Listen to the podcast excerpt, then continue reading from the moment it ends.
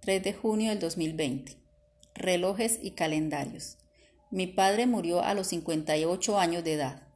Desde entonces hago una pausa el día en que él falleció para recordar a papá y reflexionar sobre su influencia en mi vida.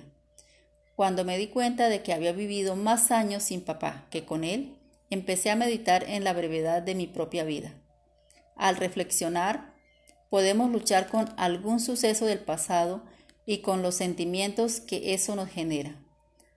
Aunque medimos el tiempo con relojes y calendarios, recordamos los momentos por los que ha sucedido.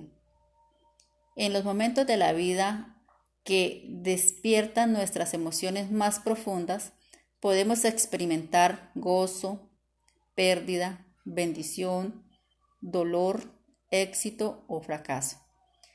La escritura nos alienta, esperad en Él en todo tiempo, oh pueblo, derramad delante de Él vuestro corazón. Dios es nuestro refugio. Salmo 62, 8. Esta confiada afirmación no ocurrió en tiempos de calma. David la escribió rodeado de sus enemigos. Aún así, esperó en silencio ante Dios, recordándonos que su amor inagotable es mayor que cualquier dificultad que podamos enfrentar. En cada situación tenemos esta confianza.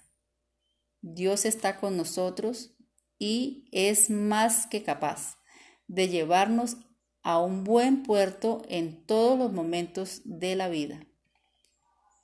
Cuando haya momentos que parezcan abrumados, su ayuda siempre llegará a tiempo. Recordemos esta frase para el día de hoy. Padre, gracias porque siempre eres y serás fiel. Y la segunda afirmación dice, nuestro Dios está listo para estar con nosotros en todo momento de la vida. Resaltamos la lectura del Salmo 62. Esperad en Él en todo tiempo, oh pueblos. Derramad delante de Él vuestro corazón. Dios es nuestro refugio.